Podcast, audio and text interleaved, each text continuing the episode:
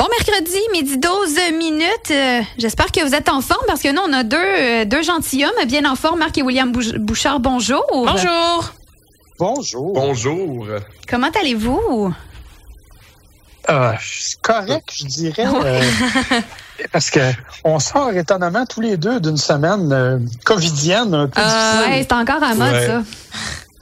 Ben, quand on va en voyage, c'est un risque à prendre. Hein? Ouais. Fait que c'est toi qui as ramené ça au Québec, finalement. En fait, c'est ma blonde, mais c'est ce qu'on pense. Ah, ben, Colin. C'est sûr que si Pas tu es grave. avec ta blonde tout le temps, il y a des chances que tu sois contaminé, que tu contamines d'autres Exactement, personnes. Mais vous vous sentez bien? Oh, Ouais, c'est ça. Ben, t'es quand même allé en Grèce, là. si on se rappelle bien. Oui, c'est ça, mais en fait, parce que je vais vous en parler plus tard euh, dans la chronique. Hein, donc, euh, oui, donc, Marc, Ouais, puis on, on le prend pas en pitié, je te le dis là. Trois semaines en Grèce. Ouais, on va, vous montrer les on va vous montrer les photos tantôt sur notre page Facebook, on là. a hâte de voir ça. nous Ah, ça fait aussi. rêver, hein? Ouais. Et toi, Marc, cette semaine, as-tu conduit une euh, Jaguar? Ouais, j'ai conduit une Jaguar E-Pace. Et là, C'est qui veut dire? bien le i comme dans Internet, le i là. OK. Parce que il- parce qu'il y a la Jaguar E-Pace, mais qu'on prononce souvent l'anglaise. Fait que là, Mhm. tout le monde vient mêler. Alors moi, c'est vraiment la E-Pace. C'est une version 100% électrique de Jaguar. OK. C'est un véhicule que je trouve absolument magnifique. OK? Euh, c'est quand on le regarde, surtout quand il est gris silver, il a presque l'air d'un prototype tellement il a l'air moderne ce véhicule-là. Et c'est un véhicule que moi j'avais conduit il y a deux ans quand ils l'ont lancé et que j'ai réessayé cette année avec toujours autant de bonheur. Parce que euh, au-delà de la motorisation électrique pure et dure, oui, c'est 350 km d'autonomie ou à peu près, c'est pas beaucoup. Euh, évidemment, pour l'acheter, ça prend le budget d'un animateur radio parce que c'est 99 000 piastres. Ah, Oh, c'est sûr que c'est dans même. nos cordes. Évidemment. Après la Non, mais- Golfer, la Jaguar E-Pace. Exactement, tout à fait. Tu vois, c'est le cheminement logique. Non, mais sérieusement, donc c'est un véhicule qui est assez dispendieux. Euh, il y a une seule version qui existe, mais c'est vraiment un véhicule qui est à la fois euh, confortable et luxueux comme une Jaguar peut l'être, mais qui est aussi super agréable à conduire et très dynamique. Tellement, en fait, que quand ils ont sorti ce véhicule-là, il y a deux ans et demi, trois ans, ils avaient même fait une série de courses avec. OK. Donc, c'est un véhicule qui est vraiment dynamique et agréable à conduire. Sauf que, bon, évidemment, il y a des défauts. Le premier défaut étant le prix. Le deuxième Mhm. étant le fait que à 350 km d'autonomie, à ce prix-là, il est parmi les moins efficaces sur le marché. Et euh, ben, le troisième défaut, c'est que c'est un Jaguar, puis que c'est pas exactement synonyme de fiabilité dans le langage euh, Jaguar. là. OK? Euh, en gros, ça brise assez régulièrement, c'est-à-dire plusieurs fois par année. Donc, euh, même les versions électriques ont ce problème-là. Donc, c'est évidemment un souci. Mais pour le reste, c'est vraiment... Moi, je l'ai eu une semaine et ça a été un plaisir parce que j'adore conduire ce véhicule-là, parce que je le trouve super beau. Alors, juste pour ça, je voulais vous en parler, vous rendre un petit peu jalouse. Mais honnêtement, je peux pas vous dire que c'est un véhicule que je peux recommander à l'achat, même si vous avez les moyens, parce que c'est un véhicule que vous risquez de regretter. Mais c'est de valeur parce qu'il est tellement magnifique. C'est, ça en est presque triste. Dans le fond, ça accroche vraiment plus côté qualité-prix qui est pas très, très efficace, là. Ben, En fait, l'idée, c'est qu'à 350 km d'autonomie, Mhm. aujourd'hui, on a parlé ensemble de d'autres véhicules, la BMW ou de d'autres, qui sont définitivement plus efficaces en termes de, de- d'autonomie. Tu sais, tu peux avoir 500 km d'autonomie un peu plus. Plus abordable Euh, à aussi. Ouais, puis à 350 km d'autonomie, je vous rappelle que ça, c'est en plein mois de juin. Mhm. Ça veut dire qu'en hiver. plein mois de janvier, vous risquez de vous ramasser plus à 200 km d'autonomie. On va pas très loin. Et Non. non, à 200 km, ça devient presque un véhicule urbain. Et à véhicule urbain à 100 000 je m'excuse, je connais pas beaucoup de gens qui ont les moyens de s'en payer un. Tout- très, très, très bon. point. Mais c'est très regrettable parce que si vous le regardez, vous allez voir, il est beau, il est magnifique, il est stylé, il est moderne. C'est chez Jaguar, on a toujours joué la carte du design beaucoup, beaucoup, et je pense qu'on a encore bien réussi dans ce cas-là. Donc, pour, mettons, une voiture de location, on s'en va à l'étranger. Là, on a la chance d'avoir une Jaguar. C'est un bon contexte pour pouvoir la conduire sans avoir tous les bobos qui pourraient apparaître au fil du temps. Moi, je te dirais que toutes les occasions de conduire une Jaguar, quand tu n'en es pas propriétaire, sont bonnes. Très bon point. Je prends ça en note. Je prends ça en note. c'est pas toi qui assume les coûts Non, après. c'est là. ça. Fait que- Plan que tu viennes Exactement. l'amener à la station, qu'on l'essaye un peu là, la prochaine fois. Mal- malheureusement, je l'ai retourné, tu sais, fait que prochaine fois. Prochaine fois. Ben écoute, euh, merci de nous en avoir euh, fait part. William, à ton tour maintenant de nous parler de ton trois semaines en Grèce? Ouais, un musée qui Ouais, ben, en fait, allé visiter, là. Oui. C'est ça. C'est pas toutes les trois semaines, c'est vraiment une des journées, mais c'était quand même assez euh, intéressant parce que bon, je pourrais vous parler pendant longtemps de l'histoire, mais c'est pas pour ça que, que je suis ici. Mais je vais vous parler plutôt de ce qui s'appelle le Hellenic Motor Museum. Donc, euh, c'est en plein cœur d'Athènes, comme le nom le dit, musée de, de voitures. Et en fait, moi dans la vie, faut comprendre, même si je fais la chronique avec vous, je suis pas vraiment un gars de char plus qu'il faut. Là. Euh, mais je dois admettre que j'ai été vraiment surpris par la collection.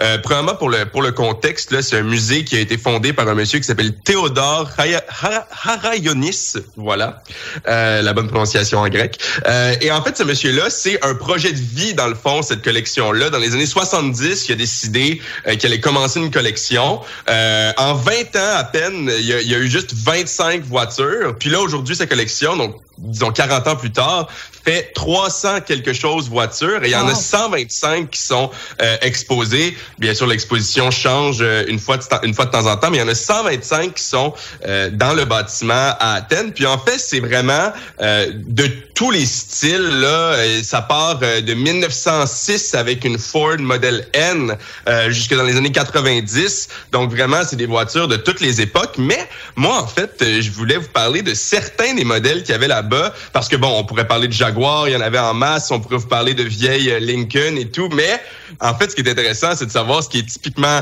grec. Hein? Euh, puis il y en a certaines qui ont quand même des histoires assez intéressantes, dont justement une Lincoln Sport Roadster modèle L151 de 1927. Donc, euh, on parle quand même d'une vieille voiture. Parce qu'il faut comprendre que euh, à cette époque-là, il n'y avait pas beaucoup de fabricants. C'était beaucoup des Américains, beaucoup des Anglais. Et en Grèce, euh, les Américaines étaient très populaires. Donc, au début là, du 20e siècle, jusqu'à peu près en 1940, là, il y avait presque que des Américaines.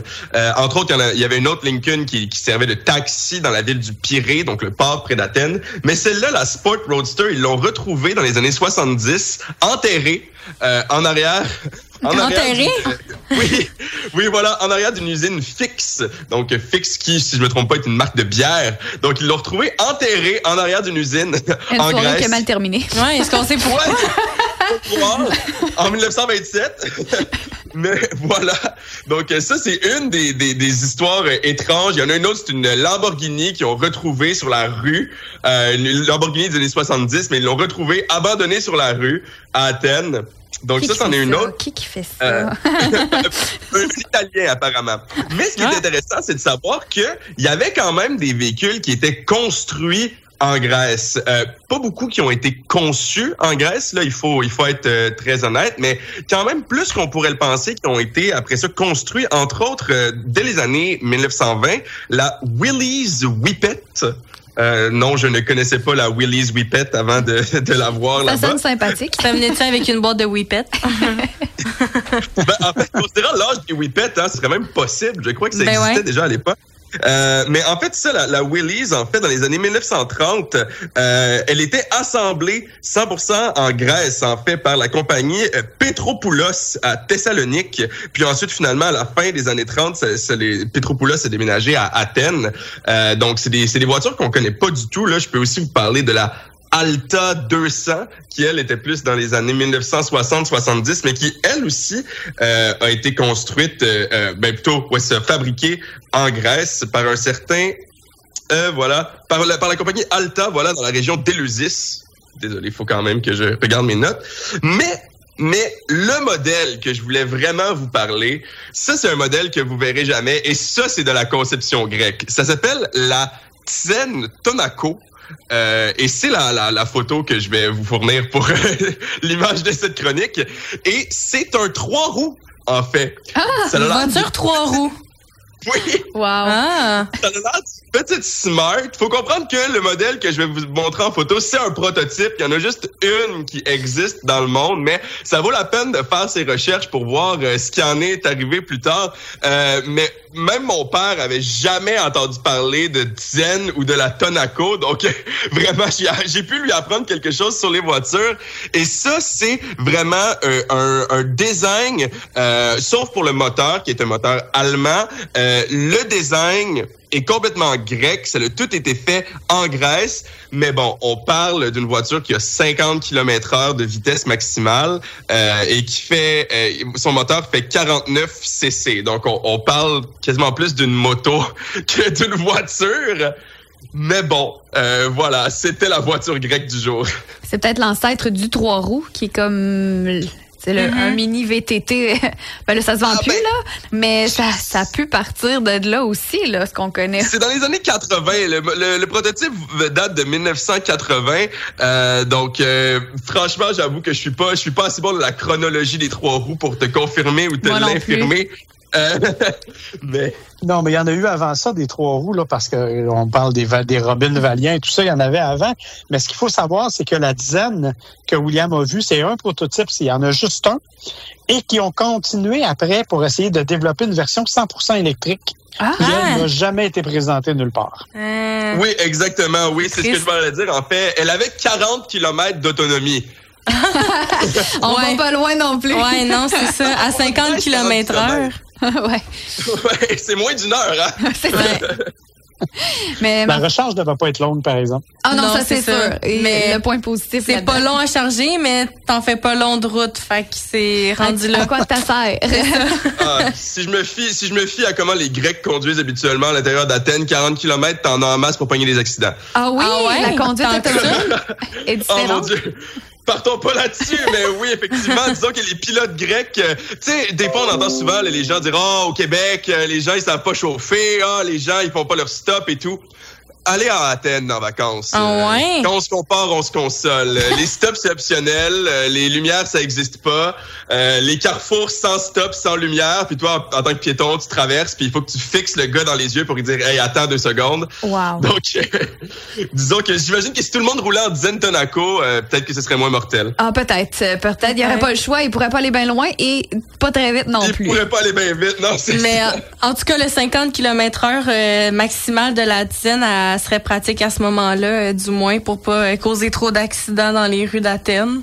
C'est Oui, puis c'est impressionnant de penser en fait que même les années 1920, là, comme je vous disais, là, celle la Willys Whippet, là, Ouais. elle fait 105 km heure. Ah, ben quand même. Quand même.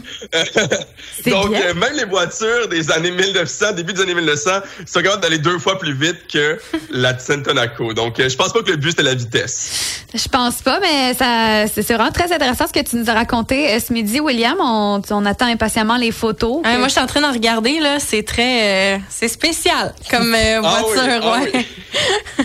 Donc, un grand merci d'avoir été parmi nous ce midi. On se retrouve la semaine prochaine, toujours aux alentours de midi 10. On vous souhaite de passer un bel après-midi. Si on a des questions pour vous, page Facebook. Vous avez également une- un site web, blog, podcast, euh, pod- podcast, pas podcast, non, s'il vous plaît. Non, ben- non, non, c'est ça. Une balado-diffusion, regarde, c'est plus simple comme ça. Plus facile de prononciation. Voilà. Alors oui, effectivement, les gens peuvent nous envoyer des questions sur Facebook. On y répond rapidement et ça nous fait toujours plaisir. Ben merci messieurs, bonne semaine, bonne journée, puis à, la, à mercredi prochain. On poursuit en musique avec un artiste d'ici. Voici Young Rose et Drunk and Famous.